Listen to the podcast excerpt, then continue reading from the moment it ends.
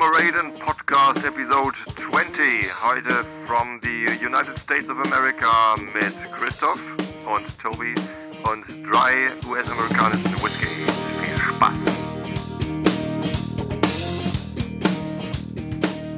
Ja, ich muss mir abgewöhnen, in der Anmoderation nochmal zu sagen, dass das hier der Pappkameraden-Podcast ist äh, und die Episodennummer. Das hier ist nämlich Nummer 20. Äh, aber das sage ich ja in der an, anderen Anmoderation. Ich mache ja immer diese lautsprechende Megafon-Anmoderation. Und äh, dann ist das ja doppelt gemoppelt. Wie auch immer, äh, schönen Dank an das liebe Megafon, das uns angesagt hat. Ich bin Tobi und auf der anderen Seite der, des Internets äh, ist der Christoph. Hallo Christoph. Christoph, hier, genau. Auch an, auf der anderen Seite Deutschlands, ne? Auch auf der anderen Seite Deutschlands, genau. Trotzdem können wir uns hören. Ist das nicht toll? Ja, fantastisch. Die Wunder der Technik. Wahnsinn.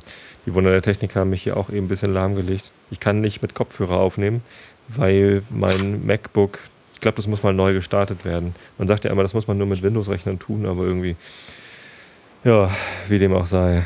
Ähm, ich äh, kann keinen Kopfhörer anschließen und dich dann über Kopfhörer hören, sondern ich muss dich über die Lautsprecher hören. Weiß der Teufel warum. So. Mhm. Ähm, ja, wir haben uns hier zusammengefunden, um ein bisschen Whisky zu verköstigen. Du hattest mir vor Urzeiten, fühlt sich an wie vor Jahren, aber es ist irgendwie so zwei, drei Monate her. Ja. Hattest du, ähm, hattest du mir äh, Whiskyproben geschickt. Jetzt bin ich gerade verwirrt. Ich habe eben auf den Chat geguckt. Weißt du, wie schlecht das ist? Jetzt hat er eben geschrieben, lustig links Holgi und rechts den Gast. Ich bin nicht Holgi, ich bin Tobi. Idiot. Entschuldigung. Ähm, ich bin etwas irritiert, weil das, was ich von dir höre, klingt manchmal so ein klein wenig metallisch und abgehackt. Metallisch und abgehackt? Ich weiß nicht. Ja, also bei mir kommst du gerade nicht optimal an. Ich weiß nicht, wie es bei den Herrschaften im Chat ist. Ja. Hm, ist letztendlich egal, weil also ich klinge immer gut, weil ich nehme mich hier direkt auf. Das klingt immer. Okay. Dann ist ja perfekt. Wunderbar. Nur du klingst halt wie durch Skype. Und was die Hörer jetzt gerade live hören, ist eh äh, dann nochmal was anderes als das, was veröffentlicht wird. Apropos veröffentlichen, ja, also Entschuldigung übrigens, Bönche, ist natürlich nicht schlimm. Ähm, ich ich werde natürlich gern mit Holgi verwechselt. ja. ähm, alles, alles ist gut. So, apropos veröffentlichen. Ich habe ähm, letzte Woche ein Problem gehabt. Und zwar gab es im WDR-Fernsehen, Aktuelle Stunde, einen Bericht über Einschlafprobleme.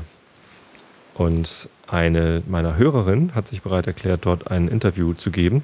Und die hat sich dann dort ähm, als Einschlaf-Podcast-Hörerin geoutet. Also da waren halt lauter Leute, die haben gesagt, wie sie besser einschlafen können. Mit irgendwie gesunden Essen und mit äh, Melatoninpillen und so ein Scheiß.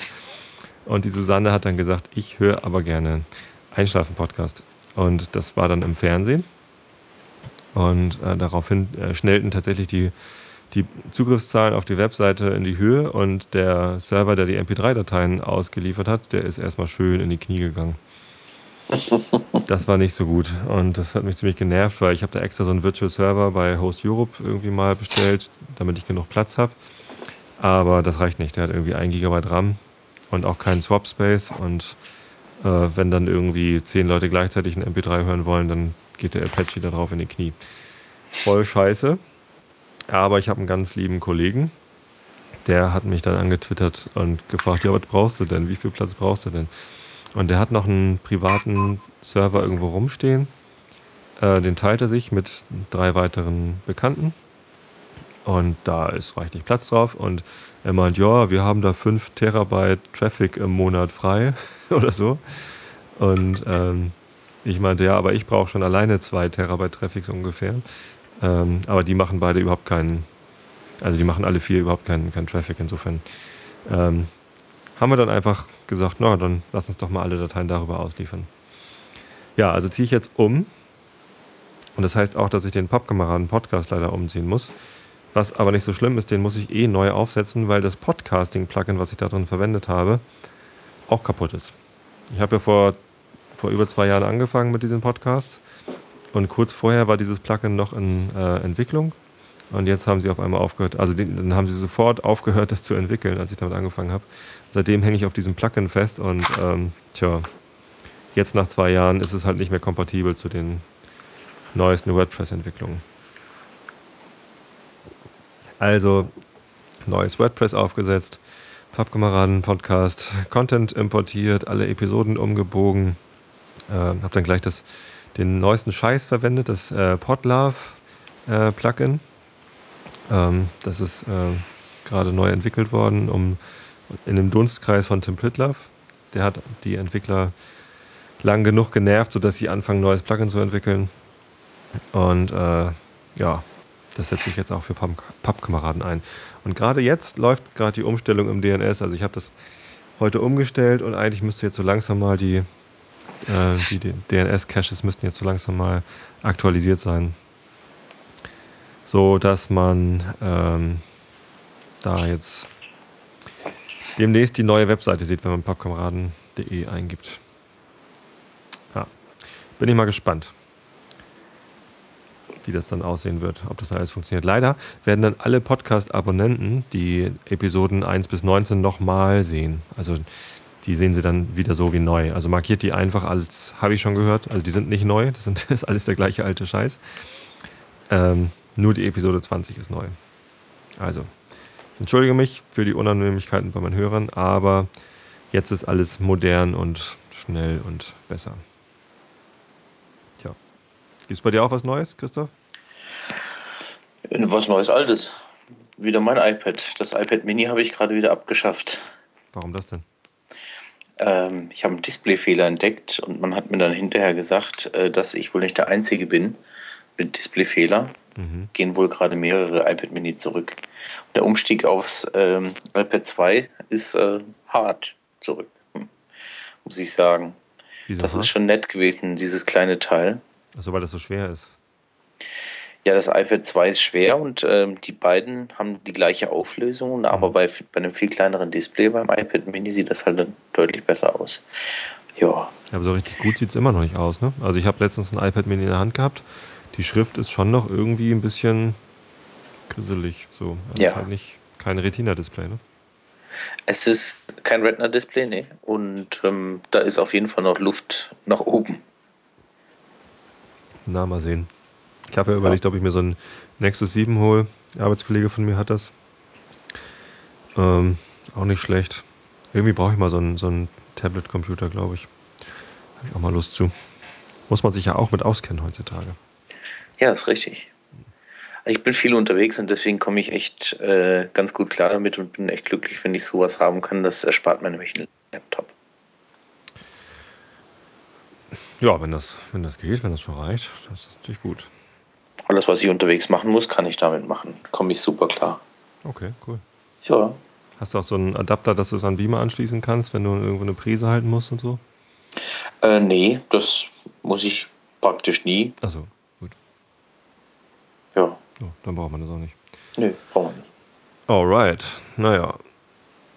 Wir haben meiner Mutter, die hatte am Sonntag Geburtstag, ein äh, also letzten Sonntag, ein iPad 2 zum Geburtstag geschenkt. Sie ist 75 geworden und ihr dauert es immer zu lange, den alten Rechner äh, um in, im Büro hochzufahren und dachte, wenn sie sowas hätte, was sie im Wohnzimmer auf dem Tisch liegen lassen kann und dann da mal eben eine E-Mail schreiben kann oder so, dann wäre das was ganz Tolles. Tja, und jetzt hat sie ein iPad und kann skypen und so. Das ist der Hammer. Und sie kriegt das alles hin. Super. So bisher. Ja, bin ich mal gespannt. Gut, kommen wir zum eigentlichen Thema des Abends, oder? Ja, gerne. Wir wollen Whisky probieren. Richtig, howdy, Partner. Howdy. Ja, amerikanische Whiskys. Genau. From Directly from America. Eigentlich Correct. United States of America, ne? Also Richtig. Alles USA Whisky hier. Ja. Was haben wir denn da? Wir haben eine auffällige mit Wachsverschluss versehene Flasche Maker's Mark. Aha. Okay, Kentucky Straight Bourbon Whiskey, handmade. Natürlich hand Richtig. wie handmade. Weil die viel noch von Hand machen, zum Beispiel auch das Eintauchen der Flasche in dieses Wachs. Schreiben die drauf handmade. Ach so. Ja. Ja, und die schreiben auf diese Flasche Whisky mit Y, wie die Schotten. Stimmt, ohne E. Richtig. Ansonsten schreibt man nämlich in Amerika Whisky mit EY. Wie die Iren. Wie die Iren. Ja. Okay, 90 Proof, 45% Alkohol. Das Proof bei den Amerikanern kann man halbieren, dann hat man unseren ganz gewöhnlichen Alkoholgehalt. 100 Proof kommt irgendwo aus der Vergangenheit, äh, als man noch keinen Alko Alkoholmeter hatte, um die Alkoholstärke zu messen, hat man Schwarzpulver hinzugefügt.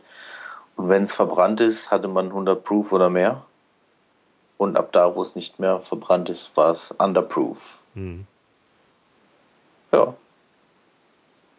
Ja, und der hier ist Underproof. Der hier ist in dem Fall, ja genau, da hast du recht. 90 Proof. Ja. Ähm, dann haben wir noch eine Woodford Reserve, 43,2 Prozent. Der einzige Whisky Amerikas, der auf einer Potstill gebrannt wird. Aha. Ja, mehr weiß ich darüber nicht, weil das hier so eine Apothekerflasche ist, die du mir dazu geschickt hast. Mhm. Ähm, wo ist denn Woodford? Gott, das, also, er, also er kommt auch aus Kentucky. Aha. Und ähm, die, also die Distillerie heißt äh, Woodford und die ist in Versailles, Kentucky. Aha. Versailles. Mhm. Gibt es da Schlösser? Ich weiß nicht, ob die in sich die in Kentucky auch leisten können. Müsste ich mal googeln. Okay, und dann gibt es noch ein Knob Creek, 50 Prozent. Ja, aus der Small Batch Bourbon Serie von Jim Beam. Ein neunjähriger Bourbon. Ein neunjähriger Bourbon. Small Batch Serie, das heißt, davon haben sie nur wenig. Das heißt, ähm, das heißt wohl, sie nehmen nur wenig Fässer, um eine Abfüllung zu machen. Und äh, nehmen das als Qualitätsmerkmal, dass sie mit einer Auswahl, mit einer kleinen Auswahl von Fässern äh, eine wohlweisliche, äh, gut äh, gemachte Abfüllung in kleiner Auflage anpreisen können. Nennen sie das Small Batch. Okay, und wie bringen wir die jetzt in eine Reihenfolge? Makers Mark zuerst, denn ich würde sagen, er dürfte der mildeste sein. Mhm. Der Woodford Reserve dürfte zwar auch ähm, ganz angenehm sein, äh, der Knob Creek ist dann ein bisschen kräftiger, den machen wir dann zum Schluss. Ähm, also machen wir Makers Mark, Woodford Reserve und dann Knob Creek. Cool. Wenn Alles Sie klar. einverstanden sind, Herr Bayer. Aber ja, Herr Albitz. Dann pulle ich hier mal das Wachs ab. Da ist zum Glück so ein, so ein Streifen drunter. Ja, genau, ich habe dir so eine süße Mini geschickt. Die sieht echt aus wie die große Flasche, geschrumpft. Ist aber zum Glück aus Plastik. Ja.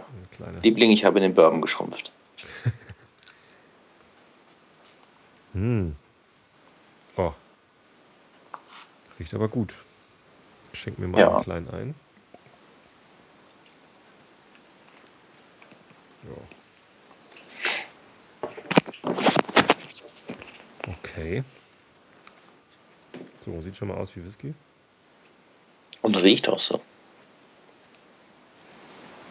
Leicht golden Bernsteinfarben. Zieht Spuren am Glasrand, aber sehr langsam. Ja, korrekt. Und riecht nach Whisky, ja. Süßlich. Vanille. Das ist ähm, das herausragendste äh, Merkmal beim Makers Mark. Der hat immer so eine Vanillenote. Ja, auf jeden Fall. Vanille, aber auch irgendwie noch was Fruchtiges dabei. Mhm. Birne Und eine-? Und ein prägnanter Holzton, wie ich finde. Aber den hänge ich fast jedem Bourbon an. Liegt aber auch daran, dass die immer in frische Eichenfässer kommen und dann eine ziemlich deutliche Holznote bekommen. Genau, frische Eiche ist so ähnlich wie bei dem, ähm, bei dem schwedischen Mark Myra. Ja. Der hat auch so eine frische Eiche. Hm, riecht gut. Ja, Ich könnte den ganzen Tag Birne dran da Hinter riechen. der Vanille ist da noch Birne drin oder so? Du könntest recht haben, ja. Denk mal Birne und riech nochmal, dann, denk, dann riecht man auch Birne. Also, ich habe mal ähm, die Seite von Herrn Lüning aufgemacht und Mhm. mal geguckt, was der beim Herrn Lüning kostet. Also, der ist wirklich in einem mega erschwinglichen Bereich, denn der kostet beim Herrn Lüning 21,90 die Flasche. Ach, echt? Hätte ich gar nicht gedacht. Das ist doch mal Ist doch mal ein Wort, oder? Das ist günstig, ja. Was schreibt er, wie der riechen soll? Er riecht äh, voll mit Vanille, Honig und Karamell. Im Hintergrund findet man Holz, Nelken und Kakao. Nelken, aha.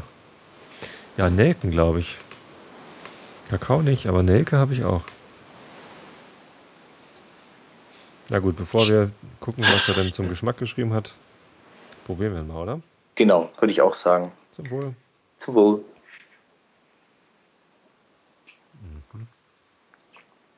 Mm. Mm. Überhaupt nicht bissig, der Junge, ne? Nee, sehr sanft. Mhm. Und wirklich süßlich. Ja. Mm. Also ein ganz angenehmer Bourbon, easy to drink. Ja, ausgeprägte Vanille. Mhm. Das zieht sich wie ein so roter wieder- Faden, ne? Entschuldigung? Das zieht sich wie ein roter Faden, die Vanille. Ja, ich mache das jetzt immer wieder, wie der Horst äh, Lüning, der, wenn er den, den Whisky im Mund hat, dann hält er ja nochmal das Glas unter die Nase. Mhm. Das ist schon, schon kräftig. Ist dir auch schon aufgefallen. Mhm. Das hat er mal erklärt, Mhm. dass das dann mit den Aromen nochmal irgendwie besonders abgeht. Die Bourbons, die haben irgendwie immer noch so, weiß ich nicht. Also ist es auch nur Gerstenmalz, was die verwenden, oder tun die Nein. da auch irgendwie ähm, Mais mit rein? Also Bourbon hat mindestens 51% Mais. Ach, ach so. Ja. In, in, äh, in der Realität sieht das dann so aus, dass die zwischen hm, 60 bis 75 Prozent Maisanteil haben. Der Rest kann Gerste sein, Roggen, selten Weizen. Irgendwas mit, mit Stärke halt. Ja. Genau. Äh, Gerste wird gerne dazu genommen, weil sie, ja, weil sie sich einfach ähm, von, von, von der Aromstruktur in einem, in einem Whisky gut macht. Der Roggen bringt so ein bisschen herbe, manchmal auch so eine bittere Struktur, aber auch eine Süße mit. Und die meiste Süße bringt der Weizen, deswegen kommt er auch weniger zum Einsatz. Denn man hat ja über den Mais schon eigentlich relativ viel Süße. ja. Und dann immer neue Holzfässer. Ähm, das kommt aus einer Zeit, als es im stark bewaldeten Bundesstaaten nicht so gut ging, zum Beispiel Arkansas. Irgendwann hat man dann in die Whisky-Regularien geschrieben in Amerika, also für einen Bourbon muss man immer ein frisches Holzfass nehmen. Dann ging es der Forstwirtschaft wieder besser. Sehr geschickt. Ja. Ja. Aber hat dann auch zur Folge gehabt, dass natürlich die Schotten relativ günstig an amerikanische Ex-Bourbon-Fässer gekommen sind, weil sie Irgendwo ja die ja hin, ne? Richtig, die gab es ja im Überfluss. Und heute ist das so, die Schotten nutzen natürlich vermehrt ähm, Ex-Bourbon-Fässer, weil sie für die teilweise 30, 40, 50, 60 Dollar bezahlen. Und für ein Ex-Sherry-Fass zahlen sie halt immer noch 500, 600 Dollar.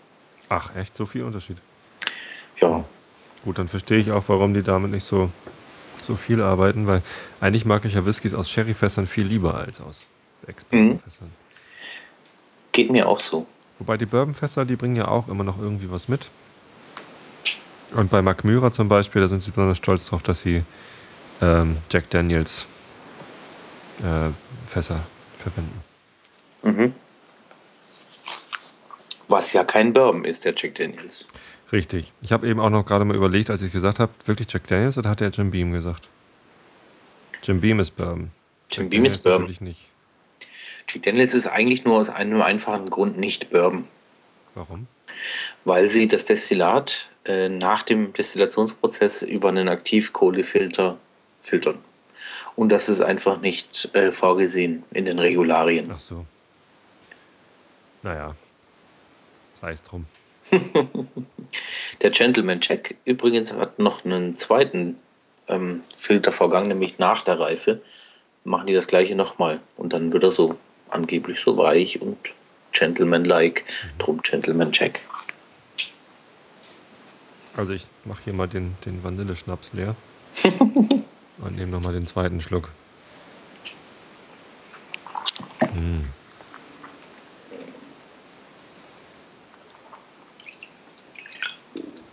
Ja, super süß. Mhm. Das ist. Ja. Also es ist nicht die Süße, die bei einem schottischen Whisky durch Sherryfass kommt, sondern Es ist eine andere Süße, ja. ja, es ist halt so Maismalz. Es ist halt äh, von der Aromatik her ähm, vollkommen anders als ein, als ein schottischer Whisky. Er hat äh, wirklich prägnante Töne, die er dem Holz bekommt. Die Vanille kommt zum, zum ordentlichen Anteil von der amerikanischen Weißeiche. Und äh, die, die Aromatik, die so, ein, die so ein Bourbon mit sich bringt, ist fern von jedem Schotten, finde ich immer. Über diesen Mais und über die weiße Eiche entwickelt sich das wirklich vollkommen anders. Und der reift ja wesentlich kürzer. Ich bin mir nicht ganz sicher, aber ich meine, Makers Mark ist bei drei oder vier Jahren. Das, ja. Geht dann wahrscheinlich einfach viel schneller, ne? Ich meine, wenn du. Ja, durch die neuen Fässer auf jeden Fall äh, schn- eine sehr schnelle Reife, äh, aber auch mit einem intensiven Aromenaustausch mit dem Holz. ja. Interessant. Finde ich auch. Aber muss man, also mir geht es so, da muss man wirklich Lust drauf haben, weil es halt wirklich eine ganz ordentliche Aromenfracht ist. Das ist eine Süßigkeit irgendwie auch, ne? Ja, ja. wenn man das so sagen kann. Hm. Ist vielleicht ein Tipp. Also wenn man diese, diese rauchigen Whiskys von Isla oder die, die ähm, ähm, ja, was weiß ich, so ein, so ein äh, äh, wa- was wollte ich sagen? Wie heißt der denn? Der Der da von da ganz oben. von ganz oben, Bonnerhaven, Bitte?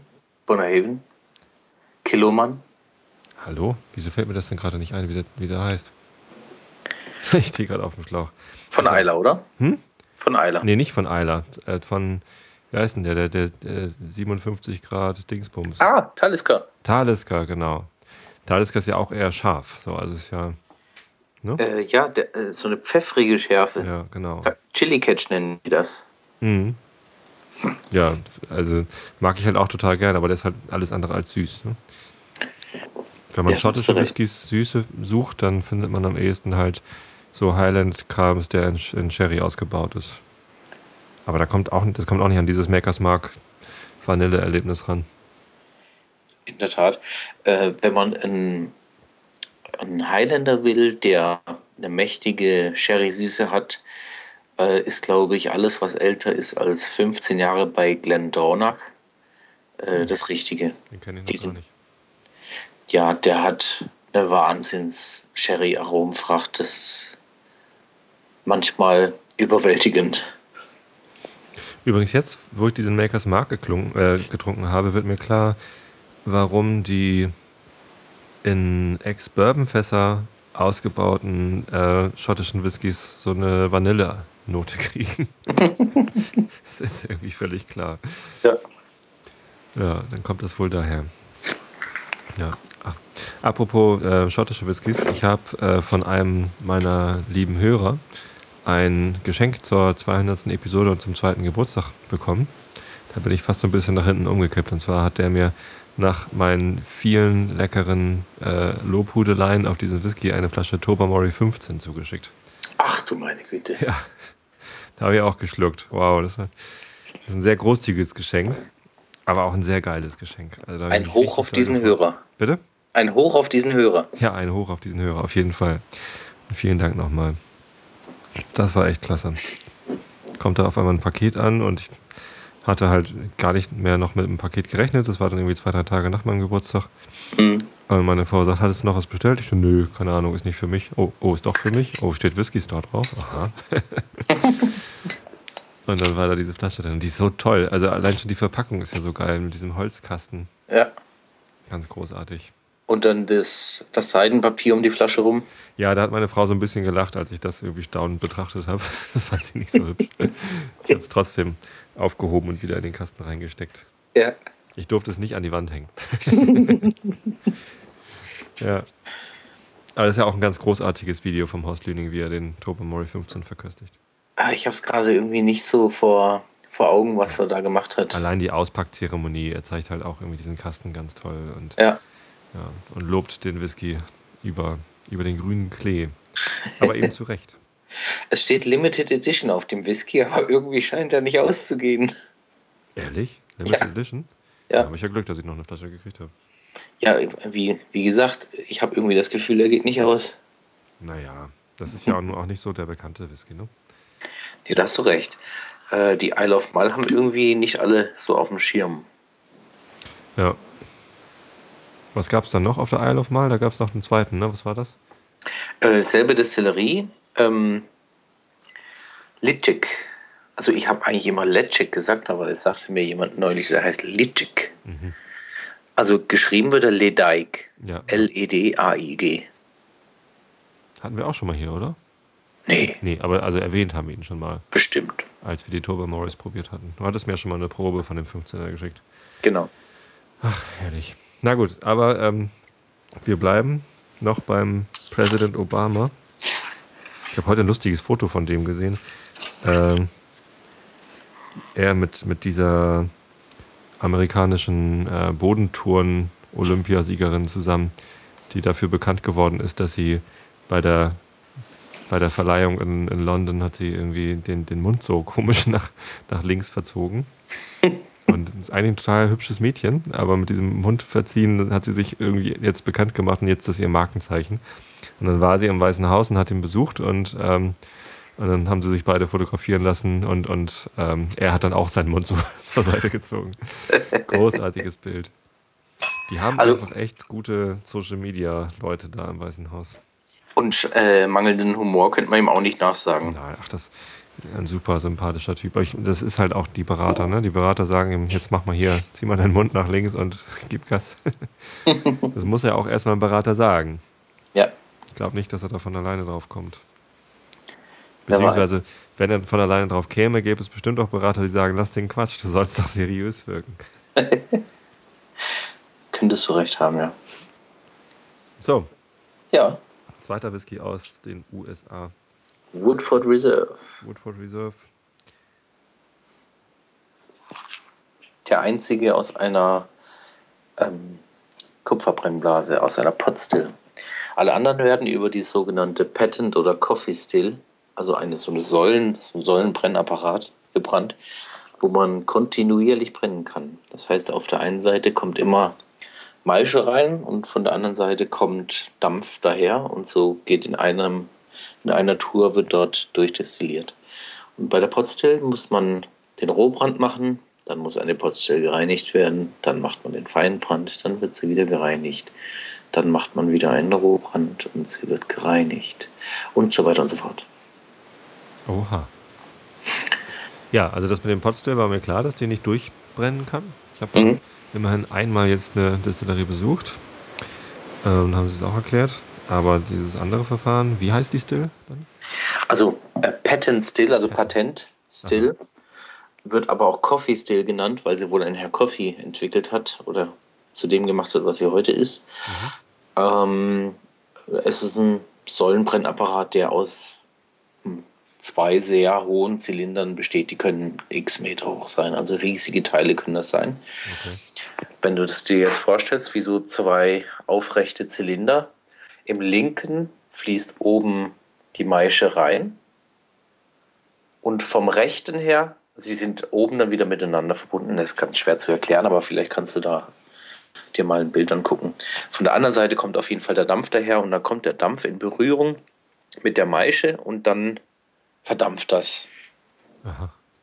und dann wird das aufgefangen. Und das sind lauter so kleine Zwischenböden mit Löchern, da haben sie Kupferplatten reingelegt, weil sie bemerkt haben, ohne Kupfer geht's nicht. Ne? Ach so, das, äh, die, ähm, die Maische braucht die Berührung mit dem Kupfer oder Das, äh, oder das, ähm, das Destillat auf jeden Fall braucht die Berührung mit dem Kupfer. okay. Ich glaube, sie haben das immer noch nicht ganz ergründet, was genau vor sich geht, aber ohne Kupfer können sie nicht. Ich habe das mal in einem Buch gelesen über, ähm, über, ihre, äh, über schottischen Whisky, Mhm. dass die Form der Stills, die ja oben so zusammenlaufen, Mhm. Ähm, die ist ja auch irgendwie entscheidend für den Geschmack des Destillats hinterher. Ja. Und das haben sie auch darauf zurückgeführt, äh, wie lang ähm, der, äh, der Dampf oder der, das, das verdampfte Zeugs dann in Kontakt, also genau, deswegen muss es wahrscheinlich um das Verdampfte gehen, ne? Ähm, wie lange das in Kontakt mit und wie viel das in Kontakt mit, äh, mit, mit Kupfer ist. Ja. Also wie eng die dann werden. Dann gibt es ja noch einige, die haben oben in dem, äh, in dem Ausgang der Brennblase noch so eine, so eine, so eine Mini-Blase, eine Zusatzblase drin. Im Purifier. Purifier, okay, so heißt mhm. es. Und andere haben das nicht. Ja. Ja, äh, da gibt es ähm, wirklich enorme Abweichungen von von Brennblase zu Brennblase. Je höher der Hals ist, umso, hm, umso leichter wird das Destillat, weil wesentlich weniger Fuselöle mitkommen können. Und äh, dieser Purifier, oben dieser am Hals, dieser Buppel, da machen sie manchmal auch wieder eine Rückleitung äh, zurück. Also da kannst du wirklich die Intensität des Destillats unheimlich beeinflussen mit, mit solchen Mittelchen. Ja, ich, ich frage mich nur, das muss ja wahnsinnig aufwendig sein, das auszuprobieren. Also die unterschiedlichen Formen.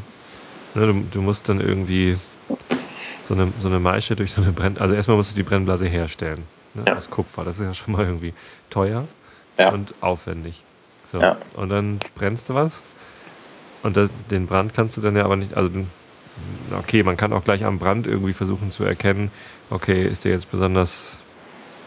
Äh, intensiv in die eine oder andere Richtung. Ja. Ja gut, und die, die Brennmeister, die können das natürlich wahrscheinlich auch, ne? Aber ich hätte jetzt gedacht, die legen das wenigstens mal noch irgendwie für, für drei Jahre ins Fass, um zu gucken, was dann damit passiert. Also sie machen es ja schon ein paar hundert Jahre und da haben sie natürlich auch die eine oder andere Erfahrung bei gesammelt. Und ähm, die Entwicklung bei den, bei den Potstills geht ja auch immer weiter. Also es wird zwar nicht alle Tage eine neue Potstill eingebaut in der Destillerie, aber es kommt doch immer wieder vor, denn allzu ewig halten sie nicht. Wie lange hält so eine? Ähm, ist unterschiedlich, je nachdem, wie dick ähm, die Kupferwand gemacht wurde. Aber durch, das, äh, durch den Prozess und äh, viele Brennblasen haben auch äh, Ketten innen, die quasi äh, dafür sorgen, dass unten an der Brennblase, je nachdem wie sie befeuert ist, dass da nichts anbeckt und verbrennt. Ähm, und dieses Schaben dieser Kupferketten, äh, dieser Ketten dort drin in der Kupferbrennblase, äh, sorgt natürlich auch für einen gewissen Abrieb. Und so wird es halt immer dünner. Ja. Ja. Gut, dann probieren wir mal den Woodford Reserve. Ich habe den Eindruck, er ist ein wenig dunkler als der Makers Mark. Ja, kann sein. Farbton ansonsten ähnlich. Ganz bisschen dunkler, also wenn dann ganz bisschen. Mhm. Immer noch Bernstein dazu sagen. Ja. Der Geruch, hm, irgendwie entweder ist meine Nase jetzt ein bisschen zu oder es ist deutlich weniger drin als in dem Makers Mark. Der Makers Mark Geruch war extrem intensiv. Der war kräftig, ja. Der hier ist jetzt nicht ganz so kräftig, aber ebenso angenehm. Sehr sanft, ja, super angenehm. Also bei dem, bei dem Makers Mark, da habe ich einmal die Nase so ganz reingehalten, da hat es fast schon ein bisschen gestochen. Also äh, süßlich, vanillig gestochen, aber gestochen. Und der hier riecht sehr mild. Mhm. Hm. Also durchaus fruchtig. Ich merke hier auch die Vanille, aber durchaus ähm, Eben nicht wie beim Makers Mark, dass das so eine, so eine frische Frucht war wie bei der Birne oder sowas, äh, was wir da gerochen haben, sondern eher so eine tropische Frucht. Tropische Frucht? Interessant. Hm. Was, was, nee, also. Mir geht sowas durch den Kopf wie Mango und Maracuja und sowas. Nee, Mango mal gar nicht. Hab ich nicht.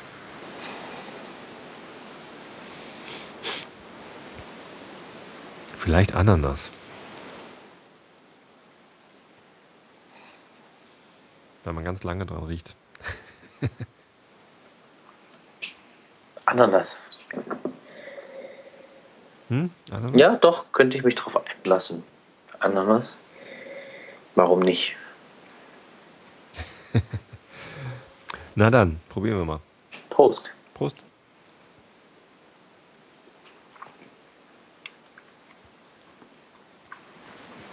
Mhm. Kräftiger als der Makers Mark. Mhm.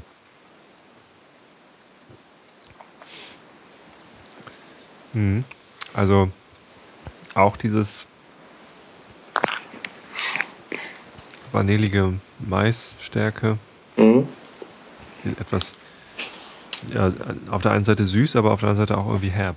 Also würzig, ja. Würz, würziger Und als Das Herbe kommt in dem Fall jetzt von Roggen. Da ist Roggen mit drin. Ah, okay. Mhm. Und nicht so ganz so süß. Also das ist halt nicht so die nicht so die Vanille-Schnaps-Likör-Nummer, sondern das schmeckt schon eher nach einem nach einem Whisky, mhm. wie wir ihn kennen aus Schottland. Auch wenn natürlich irgendwie durch die durch die Mais malzige Süße. Ja. Vielleicht, wenn man den Glenlivet lange genug in einem Bourbonfass liegen gelassen hat, geht er in die Richtung. Ja. Der hat jetzt auch eine. Hm, also er, er, er hält sich länger als der Makers Mark. Der Makers Mark ist relativ schnell hinten runtergefallen vom Aroma. Und das Aroma zieht sich jetzt doch wieder ein bisschen länger. Aber Vanille und Frucht, das ist richtig. Vielleicht Nüsse. Und dieses Herbe, wovon du sprichst, das merke ich auch. Herbe, Würze. Sind da noch irgendwie so Haselnüsse oder sowas? Ich habe überlegt, ob es Haselnuss oder Walnuss ist und ich bin auch irgendwie so bei Haselnuss hängen geblieben. Ja, oder Walnuss kann auch sein. Bisschen was Nussiges ist auch noch drin. Mhm.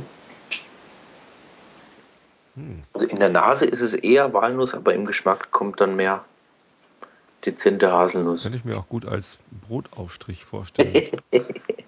Wenn du lange genug einkochst, kriegst du vielleicht fest genug. Ja. So, ähnlich, so ähnlich wie Nutella, nur ohne Schokolade. Burbella. ja. Kann man machen. Nicht schlecht. Also gefällt mir sogar besser als der Makers Mark, weil er nicht so intensiv süß ist, sondern der hat noch diese, diese würzigen Noten und es, äh, die süße Vanille steht nicht ganz so sehr im Vordergrund. Mhm. So ein bisschen. Kostet auch ungefähr einen Zehner mehr. Aha. Ja, die, die Whiskys, äh, die verlinke ich, die suche ich mir nachher dann mal raus aus dem Whisky Store und verlinke sie dann. Gibst du da alle? Ähm, müsste, ja. Also der Woodford Reserve ist sicherlich drin. Der Makers Mark ist sicherlich drin. Und Knob Creek gucke ich mal schnell. Knob ja. Creek. Gib es auch. Schön. Knob Creek ist mein persönlicher Favorit. Von den dreien. Achso, du kennst die alle drei schon? Ja. Aha. Ich habe schon vorgenascht. ist aber schon eine Weile her. Ja. Nee, für mich sind die alle neu. Das habe ich ja gehofft. Ja, ich finde das, also das ist ja das Beste irgendwie am, am Whisky verköstigen, immer mal wieder was Neues zu probieren. Genau. Und neue, neue Sachen kennenzulernen. Andererseits gibt es so Sachen, da freue ich mich immer wieder dann, das mal wieder zu probieren. Also so einen, so einen Lafroig Quarter Cask zum Beispiel. Jedes Mal, wenn ich mir davon ein Glas einschenke, denke ich so zurück an meinen ersten Lafroig damals am Osterfeuer und das war so, ah, ist einfach immer wieder schön. Fühlt man sich so ein bisschen zu Hause, obwohl das natürlich ganz weit weg von zu Hause ist. Hast du auch sowas? Ähm, ja. Ähm, bei mir ist es, ähm, das war die erste Erfahrung überhaupt mit rauchigen Whisky. Das war ein Port Ellen. Hm.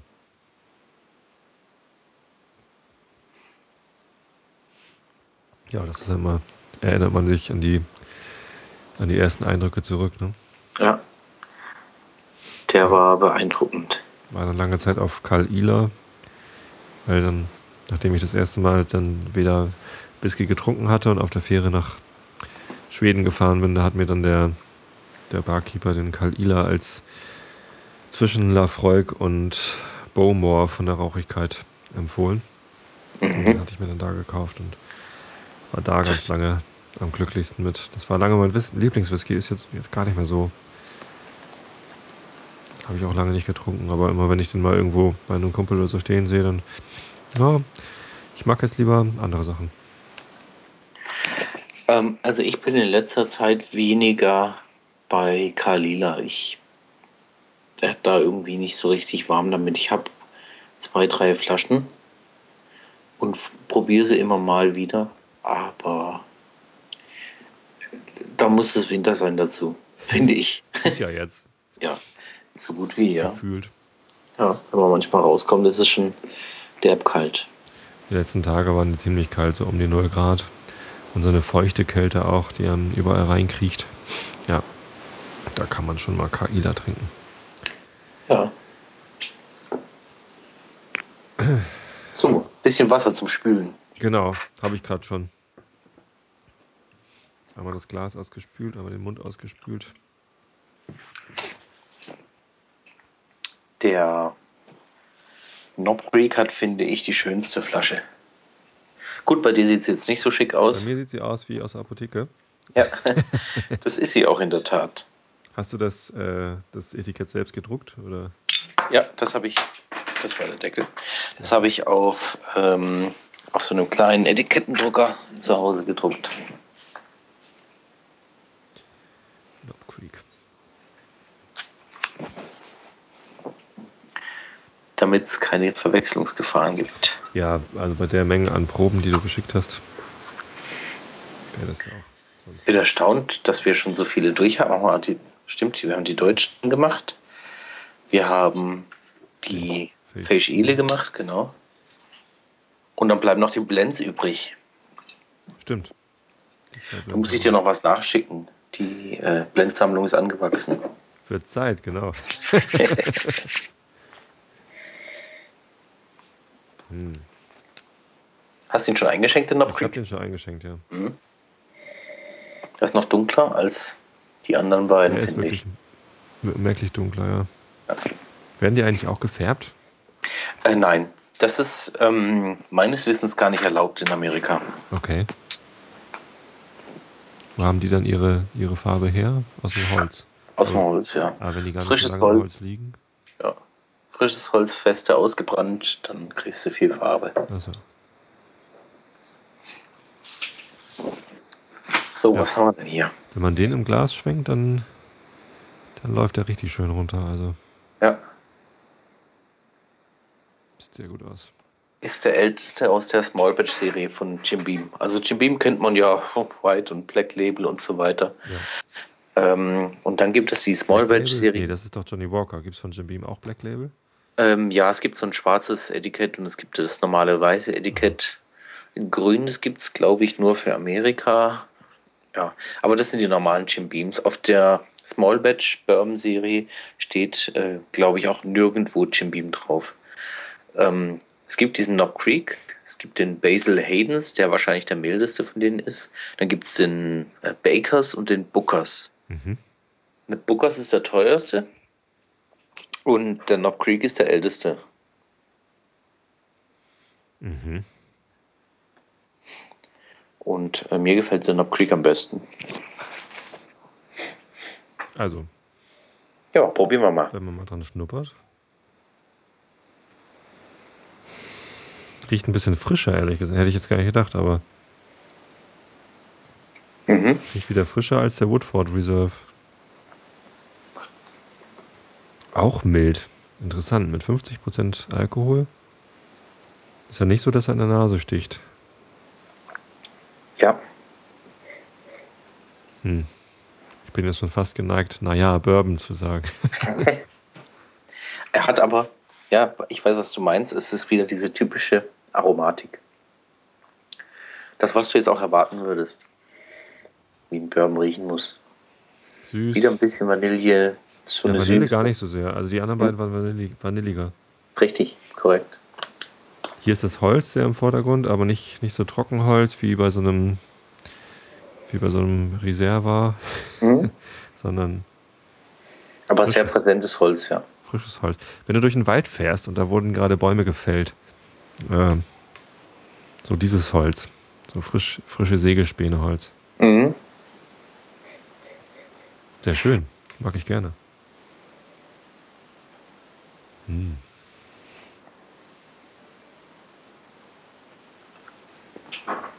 Ja, nee, mehr, mehr sagt er mir nicht. Der Herr Lüning riecht geröstete Nüsse, Getreide und Eiche. Nüsse? Die suche ich jetzt gerade. Ja, hm. Vielleicht so Macadamia-Nüsse. Die riecht ja nicht so intensiv. Auf seine Nüsse komme ich nicht. Ich wünsche mir ja immer noch, dass der Herr Lüning einmal bei uns dabei ist, wenn wir hier Pappkameraden aufnehmen. Das wäre grandios. Ich habe ja in der letzten Episode habe ich den Joscha Sauer da gehabt. Ja. Schon gehört? Ich habe sie noch nicht gehört. Nee, ich bin in letzter Zeit ähm, etwas eingeschränkt in der Freizeit gewesen. Oh, viel Stress. Viel Stress, viel unterwegs. Ähm, und nach Hause gekommen, geduscht, ins Bett und aufgestanden und wieder los. Mhm. Ja, solche Zeiten gibt's. Ja. Nee, ich habe letzten Mittwoch habe ich, äh, ich hatte gesehen, dass der Joscha Sauer gerade diese, diese Crowdfunding-Aktion macht mit ähm, Nicht lustig TV. Der macht mhm. gerade seine Nicht, nicht lustig Comics äh, oder Cartoons in einen Trickfilm und äh, braucht dafür noch Geld. Die ersten 150.000 hat er selber finanziert. Oh. Auch nicht schlecht, wenn man mal selber 150.000 Euro in so ein Projekt investieren kann. Mhm. Und ähm, damit er die erste Folge von dieser ersten Staffel aber überhaupt fertig machen kann, ähm, fehlen noch 100.000 Euro. Der hat halt ähm, viele Zeichner engagiert und Sprecher engagiert, leider nicht mich. ja, auch schon als Idee gehabt, das wäre mal ein geiler Job. Ähm, und naja, was man halt alles so braucht, ne? Musiker mhm. und so, die muss er alle bezahlen. Ähm, und ich glaube vor allem die Zeichner sind das. Zeichnet er gar nicht alles selber, weil das viel zu viele Bilder sind. Aber ähm, ja, für diese 100.000 Euro macht jetzt eine Crowdfunding-Aktion. Da kannst du dich beteiligen auf nichtlustig.tv. Und da ist dann so ein Film, wo er die ersten 10 Minuten von der ersten Episode zeigt und auch nochmal so einen Aufruf macht. Hier äh, macht alle mit, aus den und den Gründen. Und so und so läuft das. Ähm, wenn man mitmacht, kann man irgendwie, je nachdem wie viel man äh, spendet, kriegt man noch eine Belohnung. Mhm. Ich habe die 50 Euro Nummer gemacht, da kriegt man äh, nicht nur den Download-Link und eine DVD, sondern auch noch ein T-Shirt. Mhm. Unterstützer-T-Shirt. Ja. ich habe das jetzt gerade gefunden. Sehe, ab 500 Euro gibt es deinen Name als Co-Produzent im Abspann der ersten Folge. Nicht lustig. Ja, das habe ich kurz überlegt. Aber, hm. Nee. Ja. Ja, aber ähm, nette Idee, das dann so aufzubauen mit so einer Staffelung. Ja, das mit der Staffelung, das ist bei Crowdfunding normal. Mhm. Also da gibt's, also wenn du mal bei Kickstarter guckst, die ganzen Projekte, da hast du immer so eine Staffelung drin. Okay. Ja, ja. Ich hatte mir das ja auch überlegt, damals vor einem Jahr. Übrigens, äh, vor über einem Jahr, also am 14., jetzt letzten Mittwoch vor einem Jahr, hatten wir Pappkameraden Geburtstag. Ich habe das gar nicht gemerkt. Da muss dann erst der Christian von der Hörsuppe Bescheid sagen, dass ich Pappkameraden Geburtstag habe. Auch Frechheit, ja. ne? Ich habe den Einschlafen-Podcast Geburtstag habe ich groß gefeiert und äh, Pappkameraden habe ich nicht mal gemerkt. Ja, so ist es mit dem zweiten Kind. Ne? das hat es immer schwer. Ja. Naja, zumindest hat er in diesem Video, der, der Joscha Sauer hat dann auch gesagt, so wenn ihr irgendwie mir helfen wollt, dann verbreitet diese Information und wenn ihr einen Podcast habt, dann können wir uns ja mal unterhalten. Und ich gesagt, hey, Podcast habe ich, dann lassen wir unterhalten. Ja, das hat er auch gemacht. Und ähm, haben wir eine halbe Stunde geklönt über das Projekt. Das war sehr nett. Ja. Und die höchste Stufe äh, bei dem Joscha Sauer Projekt ist eine Einladung zur Premiere und man kriegt eine Originalzeichnung überreicht. Hm. Und alle Belohnungen oben drüber. Ja, Einladung zur Premiere wäre natürlich auch nicht schlecht. Naja. Ja, Mir soll das hat auch irgendwo so ein, so ein Anzeiger, wie weit er schon ist. Wo ist er denn jetzt gerade? Ich habe noch gar nicht geguckt. Bis jetzt, ah, bis jetzt 67.948,38 gesammelt. Von 3.780 Unterstützern Noch 44 Tage Zeit. Hm. Was, wie, 67.000? 67.000, ja. Hm, nicht schlecht. Wirklich nicht schlecht, ja. Oh. Er hat aber wirklich alle Unterstützer aufgelistet. Donnerwetter. Ja, da stehe ich auch irgendwo. Ja, da müsst ihr jetzt mal die Suchfunktion anwerfen, weil der Text ist lang. Ja, über 3000 Leute. Ja. Nicht schlecht. Nee, ich finde aber seine Zeichnung auch toll. Ich bin jetzt nicht so vertraut mit seinem Werk, aber das, was ich da sehe, sieht witzig aus. Ich verfolge das schon lange. Ich bin halt ein, äh, ein Fan seit, seit über zehn Jahren eigentlich. Also Ja. Ich hatte den entdeckt, da war er gerade beim, beim 30. oder 40. Cartoon oder so. Mhm. Ähm, und war damals noch an der Uni. Also ich war gerade fertig mit dem Studium, habe dann noch an der Uni gearbeitet. Und ähm, da hatten wir sowieso irgendwie den, den Tick, dass wir im Internet diese Daily Comic Strips, diese Cartoon-Seiten, so wie Dilbert und so, wo jeden Tag was Neues rauskommt, haben wir dann mal abgeklappert. Ja. Ja, und das war einer meiner Liebsten. Der nicht lustig. Und dann habe ich auch gleich, als er dann die Bücher gemacht hat, bin ich damit draufgesprungen und so. Ja, Tja. ja. Wo- äh, Wo veröffentlicht denn der die Cartoons? Macht das nur im Internet oder? Der veröffentlicht die auf nichtlustig.de im Internet. Da gibt es auch ein E-Mail, äh, Newsletter, wo du die Cartoons zuschicken kannst. Er hat auch erzählt, äh, er hat vor, vor einem Jahr oder vor zwei Jahren so eine App, iOS-App und auch eine Android-App rausgebracht, auch mit äh, Notifications, ähm, sodass du immer halt eine, eine Benachrichtigung bekommst, wenn es ein neuer Nicht-Lustig-Cartoon äh, rauskommt. Ja. Hat da etliche Kanäle, äh, Kanäle, die er ausspielt. Ja. Ja. Ich habe sogar die Android-App installiert, aber die hat keine Notifications, deswegen kriege ich das da aber nicht mit. Aber ich bin auf dem E-Mail-Verteiler, deswegen kriege ich es damit. Ja, ich habe die auch schon mal irgendwo, glaube ich, in einer Zeitschrift gesehen. Oder in einer Zeitung, aber ich weiß jetzt nicht mehr wo. Naja, wie gesagt, die Bücher gibt's. Nicht lustig, Bücher. Es gibt sogar ein Spiel. Ja, das haben wir auch. Das ist äh, die, die Mafia, ne?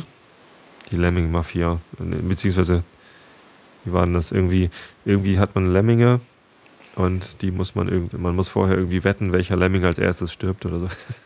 Okay, dann gibt es zwei Spiele. Äh, denn es gibt noch ein nicht lustig Spiel. Okay. Das heißt nicht lustig.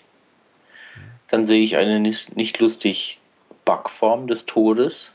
Ja, Eine also Tasse Merchandising, da hat er ganz viel. Der hat auch Ja. diese Todflakes, diese Cornflakes-Dosen und großartige Sachen.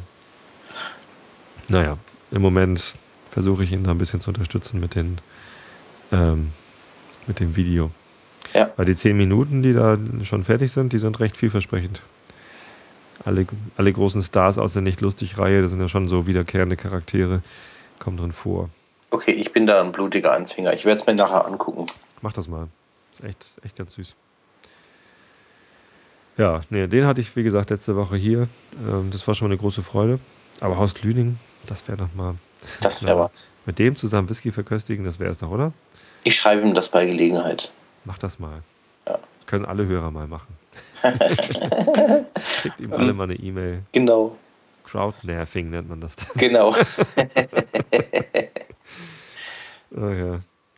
Du, Wir ich habe hier den das. Knob Creek im Glas. Ja, Ich machen wir schnuppere die das. ganze Zeit dran, aber wir haben noch gar nichts drüber erzählt, oder? Nee, Also, der ist. Doch, natürlich haben wir schon drüber erzählt. Wir haben doch eben schon über, über die gerösteten Nüsse gesprochen. ja. Doch, ja, genau. Horst hatte die gerösteten Nüsse ge gerochen. Wir hätten, also ich habe höchstens zu den bis zum Macadamia zugestimmt. Ja. Soweit waren wir schon, das hatten wir schon erzählt, genau. Ja, jetzt müssen wir mal probieren. jetzt, ne? Mhm. Hau rein. Prosit. Pro. Mhm. Mhm. Oh, Da habe ich nicht zu viel versprochen, ne? Nö. Deutlich intensiver im Mund als die anderen beiden. Mhm. Auch süß, aber auch mit einem, mit einem ordentlichen Kick. Ja. Kommt für mich auch noch ein bisschen Karamell mit. Mhm. Toffee. Mhm. Der, der Mann, der uns durch die Mark Myra Distillerie geführt hat, der hat immer, wenn er dann, und, äh, als er uns durchs Lager äh, ge ne, geführt hat, hat er aber gesagt, und äh, in diesen Fässern, also war natürlich auch alles auf Englisch, in, in these casks, äh, the whiskey gets some very nice toffee-fee taste. Mhm. Der hat nicht Toffee gesagt, sondern Toffee-Fee. Köstlich drüber amüsiert. War ein super netter Kerl. Hatte ich, glaube ich, schon mal erzählt, oder? Ja. Und immer, wenn ich jetzt äh, Karamell oder Toffee denke, dann denke ich an den, an den Typen. Tut mir leid, erzähle ich wieder. Das ist eine schöne Geschichte, Toffee-Fee. Der ist aber wirklich deutlich kräftiger. Ne? Sehr kräftig und also ähm, deutlich länger noch als der Woodford Reserve im Mund. Ist immer noch da. Mm. Herrlich. Nicht schlecht. Also ich Ja. werde jetzt nicht zum Bourbon-Trinker, Nee, ich auch nicht. aber der kann was. Aber so, also das Schöne ist mal, ähm, Bourbon ist erschwinglich. Der kostet das gleiche wie der Woodford, also knapp über 30 Euro beim Herr Lüning. Ähm, Bourbon ist echt erschwinglich. Wie kommt das? Stellen die so viel mehr her oder? Ja, die haben eine mächtige Produktion auf jeden Fall. Ähm, tja, wo kommt das eigentlich her? Das ist eine gute Frage. Und Mais ist billig, ne? Also wenn die größtenteils aus Mais malz, Also Mais ist sicherlich äh, äh, dankbarer zum Anpflanzen. ja. Ähm, Gerste ist dann schon mal, denke ich, ein bisschen schwieriger, aber ähm, Und ich glaube, Mais ist auch einfacher zu, zu melzen. mh. vielleicht kommt dazu, dass äh, in Amerika das Holz nicht so viel kostet, das Land nicht so viel kostet, vielleicht die Arbeitskraft nicht so viel kostet.